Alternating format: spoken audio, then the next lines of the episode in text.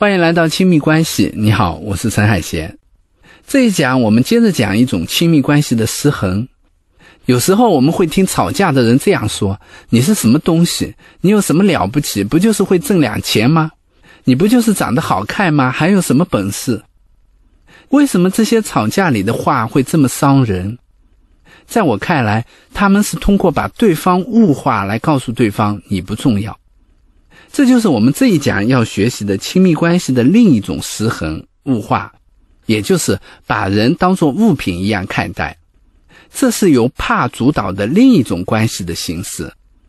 人们会通过情感的疏远来让自己获得安全感。当人们在关系中感觉到不安全时，会不自觉地物化对方，来告诉自己对方不重要。提出依恋理论的心理学家鲍尔比，他记录了孩子和父母分离后期孩子的表现是这样的：如果这时候妈妈回来，孩子也会表现得漠不关心，不再黏着妈妈了，好像妈妈还是其他人来照顾他，他都无所谓了。孩子不再对任何人产生依恋，但是他对糖、玩具或者食物看得越来越重。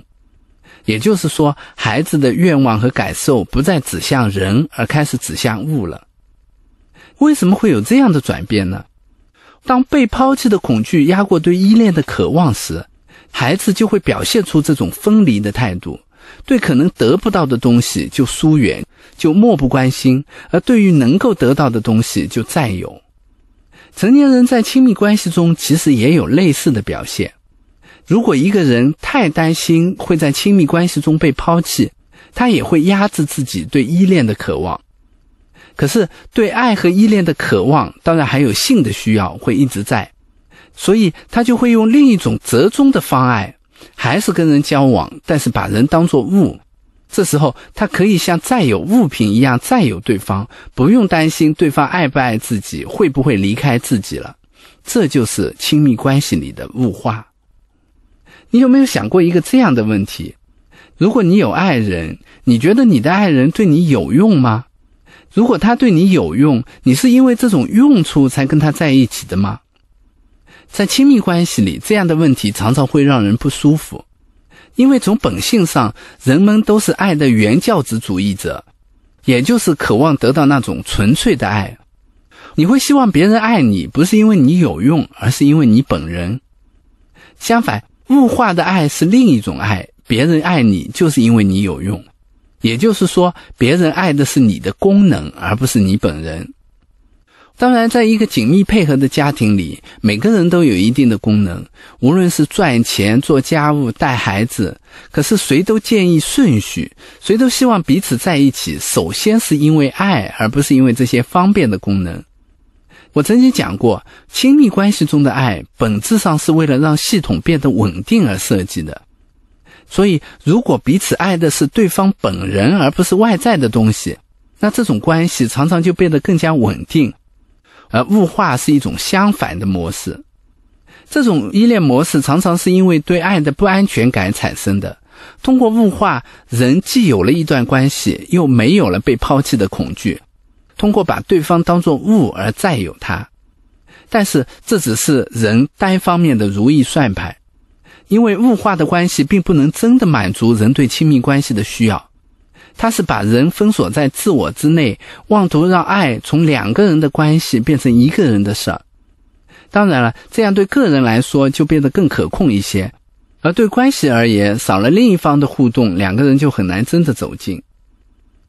在亲密关系中，物化常常有很多实际的表现。第一种物化的表现是经济。现在有很多年轻人反感相亲。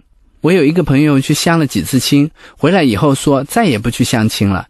问为什么？他说别人一打听我的工作啊、收入啊、有没有买房啊，我就觉得自己好像被放到了交易市场一样。这就是人对物化的抗拒。当然，也有一些人不这么想。曾经有一个单身的钻石王老五，终于找到了一个明显爱慕虚荣和钱财的姑娘。别人问他为什么跟这个姑娘结婚，他就说：“我知道他是为了我的钱，可是我觉得这样的婚姻才稳定。因为如果是为了我这个人，我是会变的，容貌会变，才华会用尽，只有钱不会变，最可靠。他喜欢钱最好了，只要我有钱，那我们的婚姻就是稳定的。听他这么说，我总觉得这段话背后有一些对爱的失望和对失去的恐惧在。也许他说的对，这样的婚姻关系是稳定的，但这不是我们要讨论的亲密关系了。第二种物化的表现是颜值和性。曾经有人热衷于给女性网友的照片打分，一些女性被简化成了七分女、八分女。这个打分活动得到很多男生的追捧，变成了一场网络狂欢。为什么这个活动会受到追捧呢？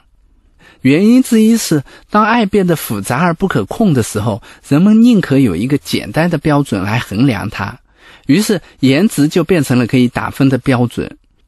不仅是颜值，所有外在的东西，毕业的学校、工作、收入、年龄，都可以变成一个分数，然后给自己打个分，给别人打个分，来确定自己和对方交往究竟是亏还是赚。于是，亲密关系就变成了一种彼此定价的交易关系。这个交易系统听起来挺有道理。却忽略了亲密关系中最重要的情感因素，忽略了亲密关系中真正的人，他只是人为让关系可控而做出的徒劳的努力而已。关于这一点，我有一个女性朋友是这么说的：“她说，以前我在大学的时候，很多男生追我，那时候我长得漂亮，家里条件也可以，但是我并不喜欢他们，我觉得他们是因为我的美貌来爱我，那不是真的爱。”就像我后来谈恋爱的时候，也没有在乎人家的条件。我觉得在爱里说这些很庸俗。我这个朋友当然知道恋爱离不开经济条件，但是我想他真正反感的就是那种物化的爱。和容貌相关的性也是物化的另一种表现。性关系非常特殊，它原来是两个人全情投入的关系，在性关系里，两个人融为一体。并且身体会分泌大量的催产素来产生对彼此深深的依恋。在理想的状况下，性是爱的产物，是爱的身体表达，也是爱的深化。可是有时候，性也会被从爱里面独立出来。这时候，人尤其是女性就容易变成性的物化的工具。与性相关的是生殖的功能。老一辈的人常常会说多生几个孩子，这些话经常会让新一代的女性反感。一些新妈妈刚生完孩子，也会对自己的身份有所怀疑。如果这时候爸爸置身事外，他们就会抱怨：难道我就是你们生孩子的工具吗？这些抱怨的背后，其实就是在说你到底爱不爱我。越是感觉不到爱和关心，这种被物化的疑虑就会越重。第三种常见的物化形式是陪伴，把陪伴当作物化的一种形式，有些奇怪。